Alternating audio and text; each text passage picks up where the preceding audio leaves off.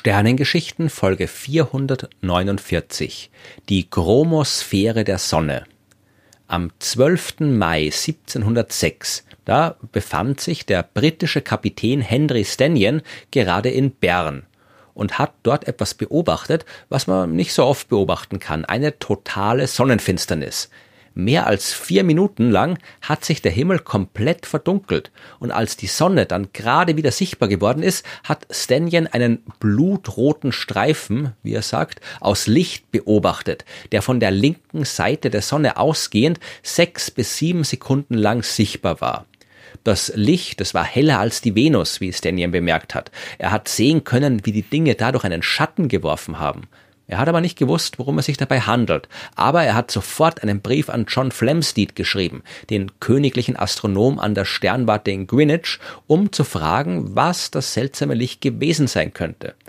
Eine Antwort auf die Frage hat er nicht bekommen. Flamsteed hat zwar sehr ausführlich zurückgeschrieben, um zu erklären, wie genau man bestimmen könne, welche Ortszeit im Bern zum Zeitpunkt der Finsternis geherrscht hat. Zu diesem roten Licht hat er aber nichts gesagt. Heute geht man im Allgemeinen davon aus, dass Henry Stanyan die erste konkrete Beobachtung des Teils der Sonne gemacht hat, die wir Chromosphäre nennen. Wir haben es hier nicht mit dem Inneren unseres Sterns zu tun, es geht um die Atmosphäre der Sonne. Was man sich jetzt aber nicht so vorstellen darf wie die Atmosphäre der Erde. Unser Planet ist ein Objekt mit dem Kern aus Metall, mit Gestein drumherum, mit einer festen Oberfläche, die von einer Hülle aus diversen Gasen umgeben ist. Die Sonne ist aber ein Himmelskörper, der komplett aus Gas besteht, fast ausschließlich Wasserstoff und Helium, im Kern 15 Millionen Grad heiß, die hat keine feste Oberfläche im eigentlichen Sinn, aber man kann durchaus von einer Sonnenoberfläche sprechen und wenn man das tut, dann meint man damit die sogenannte Photosphäre. Das heißt Lichthülle und wenn man die Sonne betrachtet, ja, was man ohne entsprechende Vorkehrungen natürlich nicht so einfach tun sollte, wenn man keine Augenschäden riskieren will, wenn man aber die Sonne betrachtet, dann ist es genau das, was man sieht. Die Photosphäre ist die Gasschicht der Sonne, aus der das Licht stammt, das wir beobachten können. In den Kern der Sonne, in ihre tief liegenden Schichten, da können wir nicht schauen. Die Lichtteilchen, die von dort zu uns kommen, die werden in alle Richtungen gestreut, weil das Gas dort extrem dicht ist. Erst dort, wo genügend Platz ist, kann sich das Licht mehr oder weniger ungehindert direkt nach außen bewegen und es ist dieses Licht, das wir auf der Erde dann sehen. Ja, und bei der Sonne ist die Photosphäre ungefähr 400 Kilometer dick. Ja, und an ihrem Ende, da ist noch lange nicht Schluss. Wenn das da noch was ist, das hat man schon lange gewusst. Bei einer totalen Sonnenfinsternis schiebt sich ja der Mond von der Erde aus gesehen genau vor die Sonnenscheibe. Und weil beide Objekte für uns zufällig annähernd gleich groß erscheinen, kann der Mond die Sonne auch komplett bedecken. Und sobald er das tut, werden rund um den Mond herum aber leuchtende, wabernde, strahlenförmige Lichter sichtbar. Diese wie eine Krone aussehende Struktur wird darum auch Corona genannt, das lateinische Wort für Krone, und stellt die äußerste Schicht der Sonnenatmosphäre dar.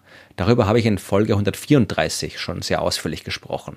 Normalerweise können wir die Corona nicht sehen, weil das Gas dort zwar enorm heiß ist, aber auch extrem dünn. Das Licht, das davon ausgeht, ist viel zu schwach, als dass wir das sehen könnten. Das wird vom Licht aus der Photosphäre komplett überstrahlt und nur wenn das Photosphärenlicht bei einer Finsternis durch den Mond verdeckt ist, können wir das Leuchten der Corona wahrnehmen.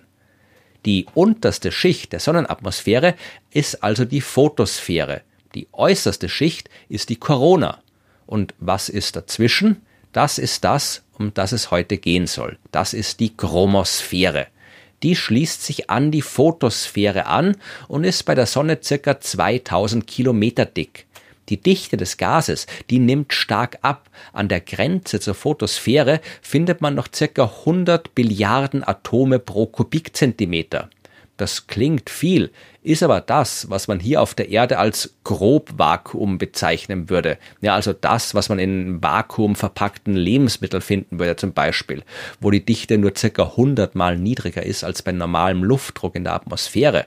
An der äußeren Grenze der Atmosphäre ist die Dichte dann aber mehr als eine Million Mal geringer geworden. Also noch weniger. Und auch die Temperatur nimmt ab, ja, von ungefähr 5500 Grad an der Grenze zur Photosphäre bis auf circa 3500 Grad an der äußeren Grenze, wo die Corona dann anfängt. Die Chromosphäre besteht aus Gas. Ich meine, was auch sonst, ja. Und äh, sie besteht ebenfalls, wenig überraschend, aus Wasserstoff und Helium. Das sind die beiden Hauptbestandteile der Sonne. Interessant wird's aber, wenn man sich die Spektrallinien anschaut. Wenn es um Spektrallinien ging, habe ich das bis jetzt ja immer ziemlich einfach so erklärt. Wenn Licht durch Gas hindurchstrahlt, dann können die Atome, aus denen das Gas besteht, ein paar dieser Lichtteilchen absorbieren. Schaut man sich das Licht dann ganz genau an, wenn man das Licht also in seine Bestandteile aufspaltet, was so viel heißt wie man misst ganz genau, wie viel Licht bei den unterschiedlichen Wellenlängen vorhanden ist. Macht man das also, dann sieht man, dass bei bestimmten Wellenlängen sehr viel weniger Licht vorhanden ist als bei anderen Wellenlängen. Oder anders gesagt, man sieht das ganze bunte Licht des in die Regenbogenfarben aufgespaltenen Sonnenlichts mit ein paar dunklen Linien dazwischen. Das war die bisherige Erklärung und das ist ja auch so. Aber in dem Fall müssen wir ein bisschen genauer werden. Es gibt nämlich zwei verschiedene Arten von Spektrallinien, nämlich Absorptionslinien und Emissionslinien. Die dunklen Linien im Sonnenlicht, das sind Absorptionslinien. Jedes Atom hat eine ganz charakteristische Anordnung von Elektronen in seiner Hülle. Und je nachdem, wie diese Elektronen angeordnet sind, können sie nur Licht mit ganz bestimmten Wellenlängen absorbieren und deswegen kann man aus dem Muster der dunklen Linien herausfinden, um welche Atome es sich handelt. Es geht aber auch umgekehrt, ja. Wenn man von außen Energie in die Elektronen steckt, zum Beispiel weil durch Kollisionen der Atome oder durch die Bestrahlung mit Licht, ja, Energie reinkommt, dann geben sie diese Energie irgendwann auch wieder ab. Und auch das tun die Elektronen bei einer ganz charakteristischen Wellenlänge. Und statt einer dunklen Linie kriegt man jetzt also eine helle, eine farbige Linie, eine Emissionslinie. Die Details, die sind noch komplizierter. Was genau man kriegt, ja, Emission und Absorption, das hängt sehr vereinfacht davon ab, ob man eine Lichtmischung hat, die von heißem Material abgestrahlt und durch kühles Material hindurchgestrahlt wird oder umgekehrt. Wir sehen normalerweise nur die Absorptionslinien im Sonnenlicht, weil wir normalerweise auch nur das Licht des heißen Sonneninneren sehen, das durch die kühlere Photosphäre strahlt. Wenn die Photosphäre aber bei der Finsternis blockiert ist, dann können wir auch die Emissionslinien sehen, die vom kühleren, dünnen Gas der Chromosphäre ausgesandt werden. Und so hat man übrigens das chemische Element Helium entdeckt, von dem ich in Folge 141 mehr erzählt habe. Bei einer Sonnenfinsternis im Jahr 1868 hat man die Emissionslinien der Chromosphäre beobachtet und darin Linien gefunden, die von keinem damals bekannten chemischen Element verursacht worden sein konnten. Also hat man dieses neue Element nach dem Ort seiner Entdeckung Helium genannt, ja, vom griechischen Wort Helios für Sonne. Und erst später hat man Helium dann auch auf der Erde nachweisen können. Aber von Captain Stanyan im Jahr 1706 bis 1868 ist es ein großer Sprung. Schauen wir noch mal kurz zurück in die Geschichte. Nach Stanyan haben auch andere Forscher immer wieder dieses seltsame rote Leuchten beobachtet, das bei der Finsternis am Rand der Sonne kurz sichtbar geworden ist. Edmund Halley war zum Beispiel einer davon und 1851 hat der britische Astronom George Airy das erste Mal dieses äh, Leuchten, diese Schicht äh, detailliert beschrieben. Er hat eine gezackte Struktur äh, beschrieben, in der er Berge erkannt zu haben glaubte, ja, Berge auf der Sonnenoberfläche. Deswegen hat er die Schicht auch Sierra genannt, ja, also eine geografische Bezeichnung für ein Gebirge. Ein schöner Name, der sich nicht durchgesetzt hat. Das Wort Chromosphäre, das stammt vom Astronom Joseph Lockyer, der gemeinsam mit und unabhängig vom Franzosen Jules Janssen die vorhin erwähnte Entdeckung des Heliums 1868 gemacht hat. Lockyer hat die rötliche Farbe dieser Gasschicht zum Anlass genommen, sie Chromosphäre, also Farbhülle, zu taufen. Und diese rote Farbe, die sagt uns auch, woraus sie besteht. Wasserstoff, ja, der kann verschiedene Emissionslinien erzeugen. Und eine der hellsten Linien, die Wasserstoff machen kann, liegt bei einer Wellenlänge von 656,3 Nanometern. die wird auch H-Alpha Linie genannt und befindet sich im roten Teil des Lichtspektrums. Und da die Chromosphäre rötlich leuchtet, muss dort jede Menge Wasserstoff sein. Die H-Alpha-Linie, die ist auch praktisch, wenn man die Chromosphäre beobachten will, wenn gerade keine Finsternis stattfindet, weil dann kann man einfach einen Filter vors Teleskop packen, der nur Licht mit der H-Alpha-Wellenlänge durchlässt und kriegt einen guten Blick auf die Chromosphäre. Und dort kann man dann auch gleich die Berge bewundern, die Eri zu sehen geglaubt hat. Heute nennen wir die allerdings Spikulen. Äh, wirklich entdeckt und halbwegs vernünftig beschrieb, hat diese Spikulen, diese Strukturen der italienische Astronom Angelo Secchi im Jahr 1877. Er hat sie mit Flammen verglichen, die wie bei einem Feuer ständig aus der darunterliegenden Schicht der Sonne emporzündeln womit er nicht ganz Unrecht gehabt hat. Ja, erstens sieht's wirklich genauso aus, ja, und zweitens stammen die Spikulen tatsächlich aus der Photosphäre. Die entstehen dort, wo in der Photosphäre auch Sonnenflecken auftreten, also dort, wo die Magnetfelder gerade besonders stark sind.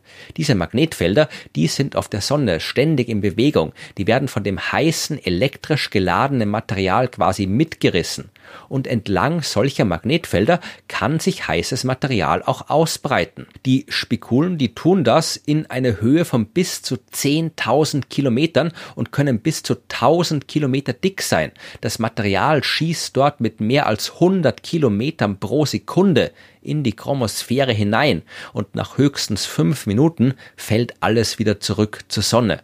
Es ist also wirklich ein bisschen so wie Flammen oder besser noch wie Spritzer aus heißem Gas, die aus der brodelnden Sonnenoberfläche nach oben schießen. Wie genau sie entstehen und sich ausbreiten, ist einerseits kompliziert und andererseits noch nicht völlig verstanden. Es kommt auf die Wechselwirkung der Magnetfelder an, aber auch auf Stoßwellen im sich bewegenden Material der Sonne selbst. Die Spikulen sind die Gischt des wogenden Photosphärenozeans, wie es der deutsche Astronom Otto Kiepenheuer sehr poetisch beschrieben hat. Ebenfalls in der Chromosphäre beobachten kann man auch Filamente und Protuberanzen, wobei äh, Protuberanzen eigentlich nichts anderes sind als Filamente, die man von der Seite anschaut. Und beides ist Material von der Sonne, das mit enorm hoher Geschwindigkeit extrem hoch hinausgeschleudert wird die entstehen, sehr vereinfacht gesagt, durch magnetische Kurzschlüsse, bei denen sehr viel Energie frei wird. Das sind quasi enorme Explosionen, die das heiße Gas wegschleudern, das sich dann entlang der Magnetfeldlinien weit durch die Chromosphäre hinauf und wieder zurück bewegt, in großen Bögen. Und genau so eine Protuberanz hat vermutlich auch Kapitän Stenjen damals im Jahr 1706 beobachtet. Es gibt noch diverse andere dynamische Phänomene im Gas der Chromosphäre zu sehen und wir sind immer noch dabei, alles zu verstehen, was wir da sehen. Was wir auf jeden Fall noch nicht verstehen, ist der Zusammenhang zwischen der Chromosphäre und der weiter außen liegenden Corona. Eigentlich sollte ja man davon ausgehen, dass es da mit den Parametern so weitergeht wie bisher. Das Gas wird immer weniger dicht und die Temperatur sinkt immer weiter. Und was die Dichte angeht, stimmt das auch. Die Temperaturen, die steigen aber jenseits der Chromosphäre wieder an und das durchaus heftig bis auf ungefähr eine Million Grad. Das ist viel, auch wenn man berücksichtigt, dass so weit draußen kaum noch Gas vorhanden ist, das heiß werden kann. Aber das, was da ist, das ist heiß und irgendwo muss die Energie dafür herkommen. Es kann sein, dass diese Energie aus den weiter unten liegenden Magnetfeldern kommt. Es kann auch sein, dass sie durch Schallwellen übertragen wird, die im heftigen Gebrodel der Sonnenoberfläche entstehen. Aber wie es wirklich ist, wissen wir doch nicht. Die Chromosphäre, die markiert also quasi auch die Grenze unseres Verständnisses der Sonne. Ja, was wir sehen können, die Photosphäre und äh, was darunter liegt, das Sonneninnere, das verstehen wir halbwegs gut. Aber je weiter wir nach außen gehen, desto unklarer werden die Dinge. Zum Glück haben wir mittlerweile Teleskope mit passenden Filtern. Wir haben Weltraumteleskope, die sich schon fast innerhalb der Corona aufhalten können. Wir müssen also nicht auf eine Sonnenfinsternis warten, um dann nur einen sekundenlangen Blick auf das rötliche Leuchten der Chromosphäre zu kriegen. Die Sonne ist der Stern, der die Grundlage des Lebens auf der Erde ist und der mit seinem Verhalten das ganze Sonnensystem dominiert. wir sollten wirklich alle Teile der Sonne verstehen und ganz besonders die Chromosphäre.